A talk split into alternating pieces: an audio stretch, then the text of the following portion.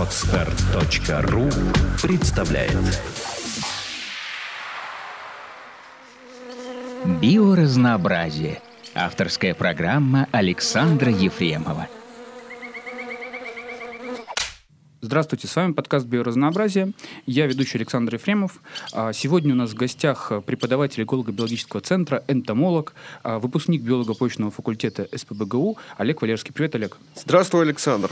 А, ну что ж, давай попробуем разобраться с тем, чем же ты, собственно, занимаешься, как выпускник. Собственно, я в основном сейчас действительно занимаюсь содержанием энтомологического кружка.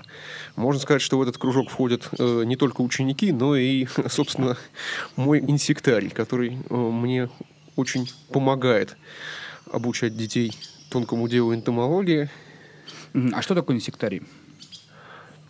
Э, инсектарий – это, собственно, коллекция живых культур насекомых и других членистоногих. Живых? Живых. То есть коллекция бабочек – это не инсектарий?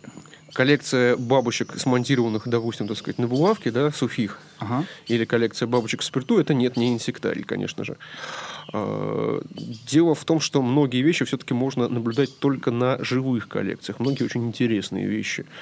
Конечно же, у нас есть и сухие коллекции, и спиртовые коллекции. Без этого тоже обойтись никак нельзя, но все-таки а что можно увидеть только на живых коллекциях? В чем их преимущество? Например, на сухих насекомых очень трудно понаблюдать за поведением. А что у тебя в эколого-биологическом центре культивируется? Какие у тебя есть интересные культуры? Ну, вообще-то у меня живет около 100 видов разных беспозвоночных. Большая часть из них членистоногие. Угу. членистоногие. Но я их держу, конечно, не с техническими целями, а большей частью именно для демонстрации учащимся демонстрации не их, конечно, самих, да, как посмотрите, дети, какие они красивые, а демонстрации каких-то процессов, каких-то явлений на их примере. Ну вот, э, если далеко не ходить, вот у нас сейчас, так сказать, по чистой случайности на столе стоят контейнеры с некоторым количеством насекомых, и там можно посмотреть на прекрасные примеры покровительственной окраски. Тут у нас палочники экстатозома и кузнечики анцелеха. Анцелеха. Соответственно, одни маскируются под сухие листья, а другие маскируются под пожеванные такие свернутые, отчасти побуревшие листья. Ну, видно, насколько шедевральная у них маскировка. Но ну, это да. просто первые попавшиеся насекомые. Вообще на примере разных культур можно говорить об очень разных вещах. Вот э, еще тут у нас присутствует культура палочника пируфазма. Совершенно замечательное насекомое с нетривиальным для палочников поведением – никуда ни от кого не прячется, шустрое подвижное животное, если его напугать, будет, в свою очередь, отпугивать нас своими маленькими ярко-розовыми крылышками. Отличный пример предупреждающей окраски. Ну и, кстати говоря, вот на примере отряда палочников, демонстрируя в том числе этот вид, можно показать разные стратегии защиты животных. Одни прячутся, вторые, наоборот, пугают. Эти пугают не просто так, они, в общем-то, умеют выделять довольно едкую ядовитую жидкость. И даже, Какой ужас. даже, в общем-то, ей стрелять на небольшие расстояния. То есть, такие зверушки не совсем безобидные. То есть, даже человека есть такое могут плохо. напугать? Ну, не только напугать, но, в общем-то, если, опять же, неаккуратно их взять и попытаться рассмотреть, да, то, в общем, попадание этой жидкости в лицо или в глаза будет очень неприятным. Какая прелесть. Да, какие зверушки. Ну, в этом плане они еще относительно безобидны. Другие паучники бывают и действительно всерьез ядовиты. Ядовиты, когда их съедаешь, или они могут Нет, тоже ядовиты плевать? в плане того, что они, как из газового баллончика, стреляют именно этой едкой ирритантной жидкостью. Прелесть. Конечно, у нас в некоторых случаях способны вызывать даже химический ожог, не сильный. Конечно, такие насекомые не очень распространены, и кажется, что это такая экзотика, но я так понимаю, что это вообще частая история, когда насекомые чем-либо плюются и вообще выделяют какие-то едкие вещества. Ну, я бы сказал, это не столько частая история, сколько на таких насекомых обращают очень много внимания, потому что это интересно, да? Угу. В общем-то, человеку сходу трудно понять, как тот же бомбардир там плюется едкой, ядовитой, раскаленной одновременно жидкостью, каким образом вообще, так сказать, он сам при этом выживает, и как животное может такую штуку организовать. Естественно, интересен принцип организации этого. Ну, естественно, интересно само животное, которое так делает. А наши насекомые тоже бывают довольно серьезно ядовиты, но эти действительно скорее в том случае, если их пытаться съесть. Ну, вспомнить жуков маек, да, случайно съев с травой майку, например, корова может погибнуть. Ужас. То есть, э, зверушки, так сказать, действительно серьезно ядовиты, но, к счастью, людям и даже детям не приходит обычно в голову взять там двух-трехсантиметрового жука, ярко окрашенного, И и, случайно и- и его пожевать, так сказать. Это очень хорошо, потому что для человека, конечно, это однозначно зак- закончилось бы гибелью. Ну что ж, это важный совет, не надо есть незнакомых насекомых. Ешьте только сертифицированных, которых можно употреблять в. Пищу. А каких насекомых есть можно? Да всю ту же саранчу. Саранчу. Вот. Классика. Классика жанра, да, так сказать. А ее можно культивировать? То есть, Саранчу не только можно, ее культивируют, ее культивируют в больших количествах. М. А от нее зависим любой зоопарк. Очень многие животные, и млекопитающие, и птицы, и рептилии ничего, кроме нее, в пищу потреблять не могут. Саранча еще такая штука, что она очень сухая, в ней небольшое содер- содержание воды, очень высокобелковая и довольно-таки мало жирная. Мало жира, относительно немного хитина и очень много белка. И многие животные М. зависимы от такой пищи, да. Слушай, звучит, звучит соблазнительно. Почти Ну и, собственно, с утра. э, хоть и не, и не тех прямокрылых, не саранчу, но по всем тропикам активно едят. Мгм. Саранчу тоже, ну, вот, другие прямокрылые в данном случае распространены больше. Я сам, надо сказать, пробовал мексиканскую вяленую саранчу. И как? Она, конечно, совершенно не саранча на самом деле. Э, К другому семейству, к другому надсемейству относятся эти прямокрылые. Но ничего, штука такая, вполне съедобная. Так да. что я даже был бы не против, если бы отчасти кто-то начал бы культивировать ее и для человеческой пищи. Ну, это мы отвлеклись. Давай вернемся к, к твоей коллекции и к тому, как у тебя дети уживаются вместе с насекомыми в одном пространстве. На самом деле здесь есть как положительные, так и отрицательные моменты. С одной стороны, конечно, коллекции именно живых членистоногих, они привлекают большое внимание к кружку, в него приходят заниматься большое количество учеников всех возрастов. А, Но, с другой стороны, есть и отрицательные моменты, а именно, именно, в современном обществе очень любят заниматься чем-то не всерьез. То есть вот мы возьмем сейчас таракана и будем его любить. Будем его гладить по голове, так сказать, и учить детей любить животных. Ну и вообще я пытаюсь препятствовать вот такой вот странной романтизации, что ли, и насекомых, и других животных. Надо понимать, как они на самом деле живут, как они существуют, как они ведут себя и почему они себя так ведут. И это проще всего сделать на примере живых коллекций, на примере инсектария, который у тебя есть, правильно? Ну, да, там есть множество приятных иллюстраций. А. Того, что бабочка, не- например, не думает, не симпатизирует, не знаю, не боится, а того, что у нее есть просто некоторый ограниченный набор программ поведения. То есть в этом плане она абсолютно тупая. Можно уподобить большую часть членистоногих довольно простым роботам. И, и очень полезно, чтобы человек на самом деле видел вот эти механизмы поведения. Если все-таки из собаки надо долго и упорно делать собаку Павлова, да, дабы понаблюдать такие механизмы, то насекомые это уже готовый пример простой действующей машины. А, например, можешь привести пример каких-нибудь занятий, когда, ну или каких-нибудь примеров из насекомых твоей коллекции, когда можно понять, что действительно они действуют очень просто, у них ограниченный набор программ и так дальше. Ну, прекрасный пример, на самом деле, можно видеть на любой даже выставке живых бабочек, ну или действительно на примере наших культур. Вот э, бабочка, она обычно не догадывается найти кормушку в лабораторных условиях. Она не способна к такому сложному действию, да. А, Поэтому бабочек надо кормить искусственно. Ты берешь бабочку за крылья и э, прислоняешь ее передними ногами, собственно, к кормовому раствору. Рефлекторно у нее разворачивается хоботок, и она начинает есть. Ну, то есть как это она не догадывается? Просто- Она вообще не понимает, что где-то может быть еда. А как она-то в природе находит? А, В природе они, они просто действительно очень узко заточены под природные условия. В природе гораздо выше освещенность, и растения прекрасно умеют показать, где именно там еда. М. Ну, цветковые растения. Конечно, они питаются далеко не только э, нектаром цветов, но на цветах отлично нарисован, куда именно надо лететь. Кормушку здесь сделать сложно. А, Но это скорее объяснение, почему их надо кормить искусственно. Но вот сам э, акт этого искусственного кормления очень интересный пример. То есть это животное не боится, не думает. Вкусовые рецепторы в передних ногах дневной бабочки сработали, бабочка развернула хобот и начала пить. Все. Класс. Действительно, То есть, простая простей- реакция. простейшая реакция. С этой бабочкой ничего не делали, никак, так сказать, не изолировали ее от внешних каких-то раздражителей. Она не боится, например, того, что какое-то странное существо зачем-то, так сказать, ее поймало и держит. При этом абсолютно нормально питается. Ну, конечно, тоже не для всех бабочек верно, но для большинства так. Мгм. То есть я правильно понял, что у тебя в коллекции есть бабочки, да?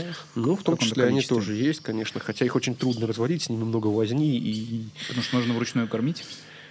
Э, Нет, потому что взрослые дневные бабочки требуют дикой освещенности, им э, нужен довольно сложный корм для того, чтобы вырастить, собственно говоря, бабочку, чтобы прокормить личинку, гусеницу, нужны живые тропические растения, Хранить их очень тяжело, выращивать их в достаточном количестве вообще невозможно. То есть для этого нужна отдельная оранжерея, а этого, естественно, никто себе позволить не может. Ну вот обрати внимание, что те же расплодившиеся в нашем городе выставки живых бабочек никогда не занимаются разведением этих самых бабочек. Откуда Вообще их берут? никогда. Но они их просто заказывают в виде куколок. Существуют фирмы, которые так А, то есть они просто представляют такие куколок? возможности. Да, и заменяют их по мере надобности. Класс. Э, Вот. Вторая важная причина, почему, собственно, надо содержать какой-то инсектарий, какие-то культуры тропических зверей, да очень просто. Я не смогу в окружающей среде показать детям, например, того же паука-птицееда. Я не смогу нормально продемонстрировать детям, что такое палочник. Или студентам даже не смогу продемонстрировать, что такое палочник. А палочник это целый отряд, собственно говоря. То есть тараканов, из тараканов э, я, собственно, опять же смогу им показать вне лаборатории только наших два вида эктобиусов. А это, конечно, несерьезно. Даже если съезжу с ними в Сочи, ну хорошо, черных тараканов покажу. Если доберемся до Закавказья или там для- до Астраханской области, ну хорошо, покажу немножко тараканов-черепашек. А это очень небольшая часть всего разнообразия. То есть есть просто крупные таксоны насекомых, которые в нашей фауне совсем не представлены. А с ними хорошо бы тоже работать. А почему именно живые? Почему недостаточно коллекции вот для м, изучения Ну, разнообразия? я У них уже- так отличается поведение? Конечно же. На самом деле поведение их несет ничуть не меньше признаков, чем внешнее строение, допустим. Да и не только поведение. Но как правило, какая-то энтомологическая практика, она все-таки проходит в определенный срок. Мы не можем пронаблюдать, например, целого жизненного цикла какого-либо насекомого. А в лаборатории, вот тебе, пожалуйста, я показываю, не знаю, и выход маленьких богомолов из зоотеки, и личинок на всех возрастах, и, и магу, может быть, даже мы с кем-то вместе разводим этих богомолов, что не очень просто, опять же. А в чем И- сложность? Ну, в том, что они хорошо действительно едят друг друга. Мгм. Зачастую. Не все, не всегда, но бывает и так, что едят друг друга с То есть нужно удовольствием. их спасать как-то или подсовывать ей какую-то другую еду или нет? Собственно, просто нужна огромная куча маленьких садков, в каждом из которых, как правило, живет ровно один богомол. Для большинства видов это так. Ага. Вот. Ну и потом, опять же, когда мы пытаемся, собственно говоря, взрослых богомолов познакомить самца с самкой, это тоже надо делать зачастую очень осторожно. Потому что, так сказать, может кончиться это печально. То есть не факт, что они будут размножаться, но Да. с высокой вероятностью кто-то кого-то съест. Ну, с порядочной вероятностью легенды, так сказать, по поводу того, что, дескать, самка поедает самца после спаривания, это, в общем-то, порядочная ерунда. Если самка будет голодная, она просто сразу воспримет самца как пищу. И это, кстати, опять же, хороший пример доминирования или не доминирования пищевого поведения над половым. М. То есть ровно, если самка будет голодная, она не будет ни с каким самцом спариваться, она просто его съест. Тут же, так сказать, у многих видов. Ну, других видов богомолов, опять же, так сказать, каннибализм мало распространен. Есть и такие.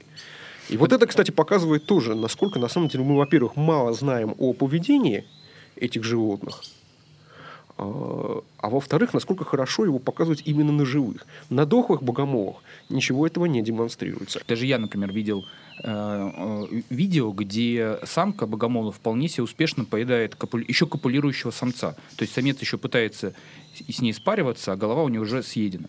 Эта самка делает... э, это разве не специфическое поведение, нет?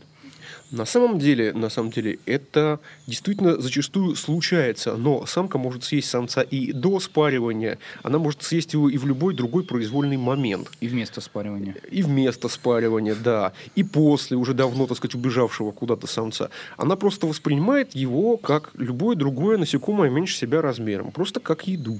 Вот. А что касается еще копулирующего самца, то, естественно, половые его придатки этого самца управляются совсем другими нервными узлами. Спариваться без головы и без передней части тела он вполне может. Прелесть.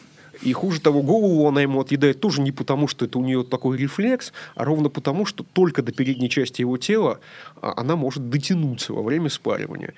И, собственно говоря, если э, оставив спаривающуюся пару богомолов где-то в садке, я с утра вижу отъеденное ровно брюхо этого самца, я понимаю, что спаривание на самом деле произошло успешно. Ровно потому, что иначе бы, так сказать, она несчастного самца доела. А так она отгрызла ровно как бы то, до чего могла дотянуться, а потом брюхо, так сказать, отспаривалось и отвалилось. Ну вот, как жаль. Просто Да. я помню, что были такие прекрасные концепции, которые объясняли это спаривание тем, что отека большая, самке нужно большое количество ресурсов, и часть этих ресурсов она получает от самца. Таким образом. Ну, она их может получить и откуда угодно еще, не только от самца. То есть тут нет специфического поведения. Самца она тоже сожрет, как и любое другое насекомое. Если самка будет голодная, она не будет дожидаться, так сказать, даже спаривания. Она просто не даст самцу к себе подойти, а его съест при приближении. Ну, самцы, правда, тоже, так сказать, дожидаются специального привлекающего поведения самки, поэтому просто так к ней не подойдут, естественно. И вот именно в том числе для того, чтобы не тиражировать подобные мифы, не распространять вот этих вот казалось бы, очень логичных, но в то же время совершенно недоказуемых концепций и теорий, тоже нужно смотреть за живыми насекомыми. Хорошо. Да. А с богомолами, ну, более-менее понятно. Я так понимаю, что у тебя большая коллекция богомолов, и это одна из любимых частей коллекции или нет? Нет, нет, нет, богомолов очень немного видов. Еще раз повторюсь, это дико трудоемкие культуры. Ага. Она большая только по объему, потому что один садок, один богомол. Э, Ну, в общем-то, я бы как раз не видел смысла так долго говорить о богомолах именно. Они как раз небольшая часть коллекции. Хорошо, давайте и даже не поговорим- самая интересная, наверное. Поговорим про самое интересное. Что же, что же у тебя там таится в этих закромах? О, ну, я, я как бы, опять же, не готов назвать, кто из моих питомцев самый интересный. Несомненно, самые интересные, конечно, ученики. Ну, их по садкам А не кто- рассадишь, это считается уголовным преступлением. Да, да, да. Хотя иногда хочется. А, Ну, это у всех педагогов. Вот. Из интересных видов, ну, например, мне некоторое количество времени назад привезли симпатичных вьетнамских тараканов, которые на личиночных стадиях маскируются под сухие листья. Причем при этом они впадают в состояние каталепсии, которого, казалось бы, у тараканов быть не должно, оно характерно там, для всяких прямокрылых, палочников, да, чем они каталепсия? известны. Каталепсия – это состояние устойчивой неподвижности. То есть, когда ты этого несчастного таракана можешь вертеть, крутить как угодно, но никуда двигаться и от тебя убегать он не начнет. И это, тоже, это просто, просто рефлекторное поведение, да? Да, очередное? это такая супермаскировка. Мгм. Ну, эта стратегия типична для палочников, они ей известны. Но вот у тараканов, оказывается, тоже есть такая вполне ярко выраженная каталепсия. Очень красивая, очень интересная. Мгм. Вот такой элемент поведения. Причем, ну, характерна она, насколько я понимаю, для представителей одной трибы тараканов. Кстати говоря, эти симпатичные вьетнамские тараканы, у них еще есть одна интересная особенность. Самцы крылатые и короткоживущие, а самки, наоборот, похожи по внешнему виду на личинок и совершенно бескрылые. Поэтому даже самцы и самки были изначально описаны в разных родах. Они совершенно различаются по предпочитаемым местообитаниям, совершенно различаются по поведению и по внешности тоже очень здорово различаются. Класс. Вот опять же, так сказать, те пример, зачем нужны живые культуры. Потому что когда, так сказать, из одного выпада тараканов выходят настолько разные твари, это, конечно, замечательно. Ну, это удивительно. Если ничего не путаю, похожая ситуация у светлячков или нет? Ну, внешне похожая ситуация, да. Потому что Но- самка же действительно похожа на личинку или нет? Или Но светлячков это еще более ярко выражено. Светлячки все-таки жуки, насекомые с полным превращением. А, ну да. да. там личинка отличается от взрослого гораздо сильнее. Но за этими тараканами тоже очень любопытно понаблюдать. В общем-то, не очень понятно, как в природе они, например, так сказать, встречаются для спаривания, потому что самцы живут совершенно отдельно от самок. Опять же, у некоторых тараканов вот эти короткоживущие самцы, они известны буквально по считанным экземплярам. И это тоже очень здорово, потому что культуры живые дают массовый материал для исследований. Мгм. Кстати говоря, пользуясь таким случаем, я хотел бы пригласить всех желающих поисследовать насекомых, воспользоваться настолько богатым материалом, потому что пока что он, что называется, пропадает впустую. Ну, я правильно понимаю, что ты сейчас приглашаешь не вообще всех подряд, а тех, у кого есть какой-то э, либо, либо существенный интерес, либо базовая подготовка, или нет? Ну, разумеется, разумеется, разумеется. Кого попало, я никуда вообще не приглашаю. Ну, на всякий случай это нужно отартикулировать. А, слушай, я просто, раз уж мы про это затронули, я правильно понимаю, что энтомология вообще достаточно специфическая наука среди биологических, потому что там есть большое деление на профессионалов и любителей. А, разумеется. Лично я не считаю слово «любитель» ругательством, как некоторые люди. Да? Любитель – это не обязательно лопух. Но надо понимать, что к насекомым существует очень давний и очень серьезный интерес. интерес этот бывает э, двух разновидностей. Некоторые люди коллекционируют в основном ярких тропических насекомых. Э, получается коллекция вроде коллекции монет или коллекции марок. Это увлечение довольно простое, Достаточно старая. Достаточно старая, да, такие коллекции есть. А, и вот этих людей иногда называют энтомологами-любителями. Я бы все-таки сказал, что это коллекционеры, потому что ни, о каком изучении тут речь, конечно же, не идет. Когда, так сказать, кто-то там меряет дровосека титана линейкой и говорит, что вот, этот 13,5 сантиметров, а у меня только 13, давайте-ка я его все в коллекцию куплю. Это, конечно, к энтомологии имеет отношение очень мало. Но, с другой стороны, есть и действительно энтомологи-любители. Это люди, которые изучают насекомых, но не зарабатывают этим деньги. То есть это люди, которые не работают в университете, не работают в исследовательских институтах, а просто для себя занимаются простенькой наукой. А результат этой науки? К примеру, среди энтомологов-профессионалов очень не распространено занятие фаунистикой. Никому не интересно, какие насекомые живут где-то, в какой-то конкретно взятой области. Угу. Но вот э, в Европе, в Европе фаунистика делается в основном усилиями любителей. Ну, согласись, что на самом деле, наверное, неплохо бы знать, какие именно насекомые живут у тебя под носом. А Особенно, если ты живешь в каком-то центре, который недостаточно исследован, там, не знаю, например, в Узбекистане. Фауна насекомых неизвестна точно не то, что для Узбекистана, а по многим группам не хватает данных даже по Ленинградской области. Это такая отрасль, которой, в общем-то, среди энтомологов-профессионалов заниматься не принято. Она нелюбима. Существуют группы, которые вообще в этом плане обделены вниманием. И среди бабочек, и среди жесткокрылых, и уж тем более среди перепончатокрылых есть насекомые чрезвычайно малозаметные, скрыто живущие, просто маленькие и невзрачные, которых изучать никто не любит. Профессионалы их изучают, но не в плане фаунистики. Что касается фаунистики, э, не так давно, лет пять назад, один из моих приятелей э, писал бакалаврскую работу по фауне жуков-листоедов Ленинградской области, видов так 160. И обнаружилось, что формально ни в одном из научных источников для Ленинградской области не зарегистрирован колорадский жук. Он пришел сюда позже, чем был сделан последний нормальный список фауны жесткокрылых Ленинградской области. Это небольшая иллюстрация к тому, как бы, насколько она хорошо изучена и насколько Угу. Все опубликовано. Понятно, что можно найти, так сказать, 10 учебников со схемами временными распространения этого колорадского жука, как и было сделано, но формально, формально он приведен не был в фаунистической литературе. То есть он нелегальный мигрант? Ну, то есть список, еще раз, последний полный список фауны Ленинградской области был сделан сильно раньше, чем здесь появился колорадский жук. Прелесть. Да. а вообще много видов да, да, интродуцентов да. у насекомых, ну, например, в Ленинградской области, в Петербурге? Насколько это распространенное явление? Вполне распространенные и для видов интродуцентов, и хуже того, многие виды расширяют свой ареал на просторы нашей родной области, да и не только. Угу. На самом деле это тоже очень интересно смотреть, потому что периодически удается собрать э, увидеть какие-то виды, которые раньше не были характерны, которые, например, пришли с юга. Причем, так сказать, это действительно заметно, вот как они по десяткам километров идут все севернее и севернее. И это наблюдается для многих видов. А с чем это связано? Изменение климата? Ну, тут сложно понять, с чем это связано, поскольку поскольку таких видов действительно много, действительно много, эти процессы параллельны, но, скорее всего, речь идет действительно о временном каком-то потеплении. То есть, естественно, нельзя делать никаких глобальных выводов, так сказать. Mm-hmm. Я сейчас, не дай боже, не, не так сказать, голосую за какой-нибудь там парниковый эффект, и не говорю ничего такого, но факт, что наблюдается расширение ареала на север для многих видов, для многих совершенно разных видов насекомых. Его вот действительно по работам разных любителей энтомологов можно проследить, как тот или иной вид шел все севернее и севернее. Класс. Мне еще хотелось, на самом деле, про разнообразие сказать. Да, давай. Ну, на самом деле, очень трудно представить себе, к примеру, млекопитающее с шестью ногами, да, или птицу с одним крылом. Вот вид птиц, для которых одно крыло было бы нормально. Или там, наоборот, четыре крыла, да. А среди насекомых даже там уменьшение количества каких-то очень основных частей – это нормально. Например?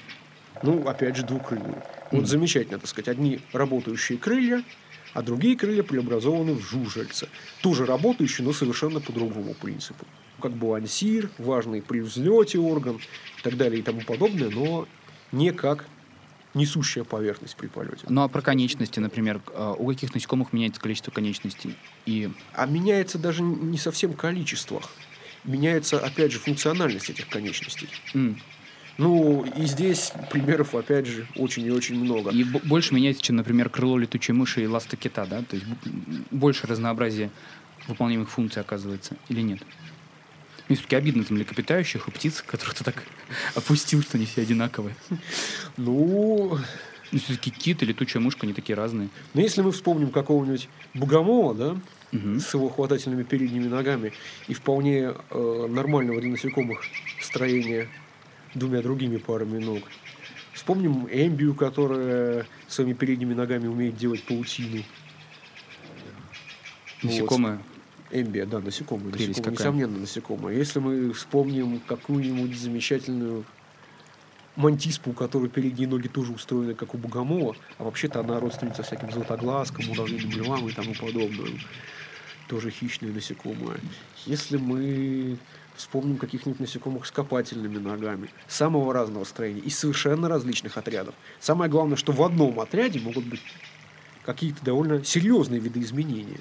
М. То есть, скажем так, если бы относительно близкими родственниками и большей частью похожими друг на друга были бы тот же самый кит и летучая мышка. Да? Мгм. То есть мы, допустим, берем в качестве примера каких-нибудь тараканов. Мгм. Каких-нибудь тараканов, да?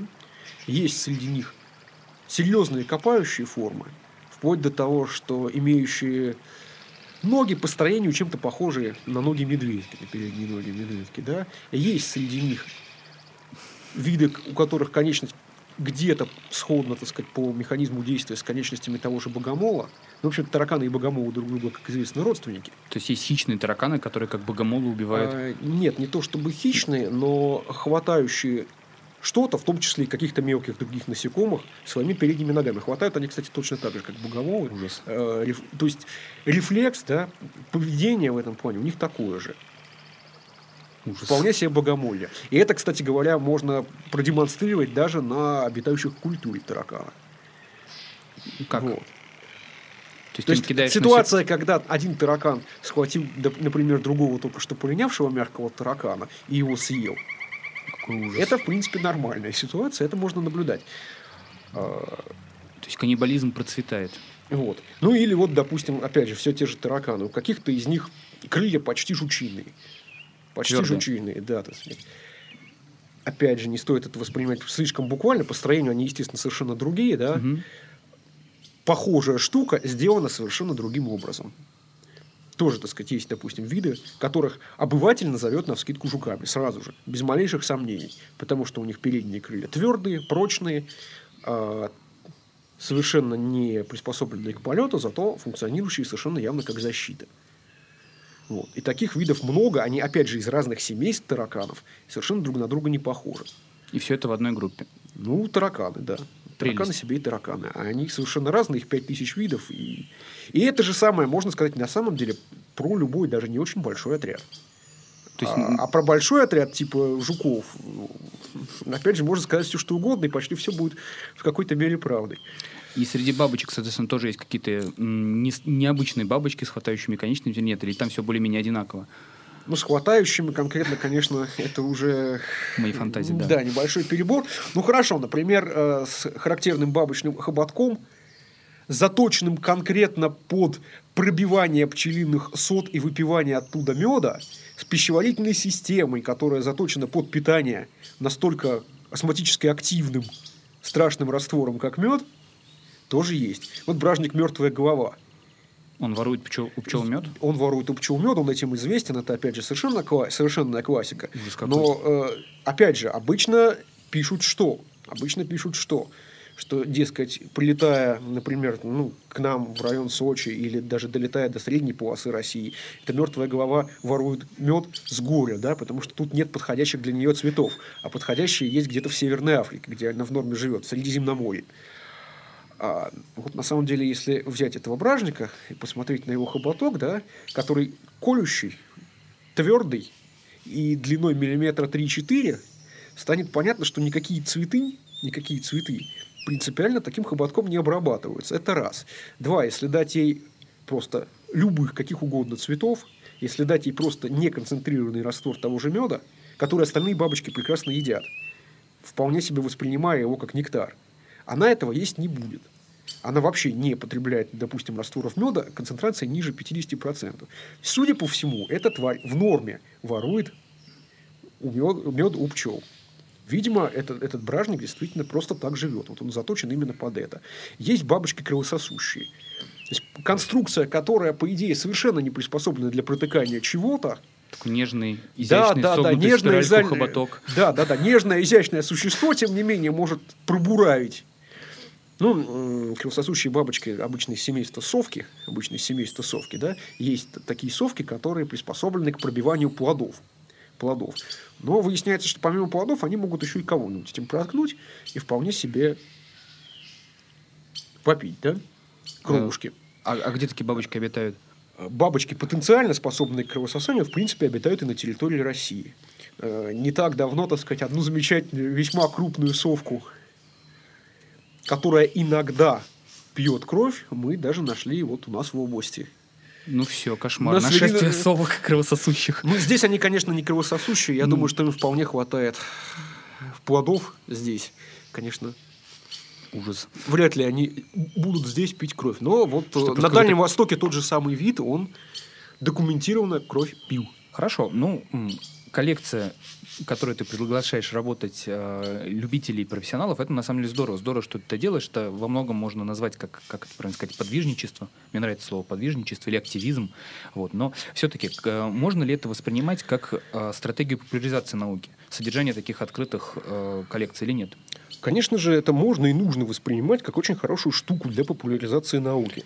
Еще раз, разведение, собственно, живых культур или изготовление крупных энтомологических коллекций непосредственно наукой не является.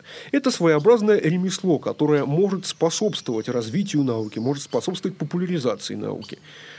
Пришедшему с улицы просто посмотреть человеку, как правило, не ясно, что делает суровый ученый-биолог, биолог-профессионал – ну, то же самое и в клеточных лабораториях. Да, конечно же. Прозрачные жидкости, пробирочки, что происходит, непонятно. На этих примерах очень легко можно объяснить, чем вообще биологи занимаются.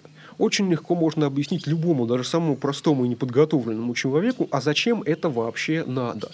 И уж тем более показать, что это действительно круто и действительно интересно. Все-таки научное сообщество, оно не может и не должно жить э, в полном отрыве от каких-то реалий, от существующего общества.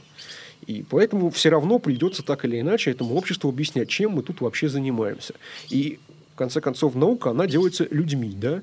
Люди имеют свойство стареть, так сказать, иногда даже умирать, и ученые должны откуда браться, откуда-то браться новые. новые. Ну, я знаю один отличный способ сделать новых ученых.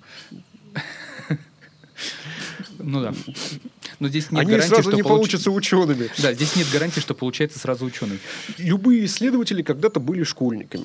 Это точно. Многие исследователи вообще приступили к изучению чего-либо во взрослом возрасте. Почему бы и нет? Надо как-то заинтересовывать людей, а то научное сообщество быстро вымрет.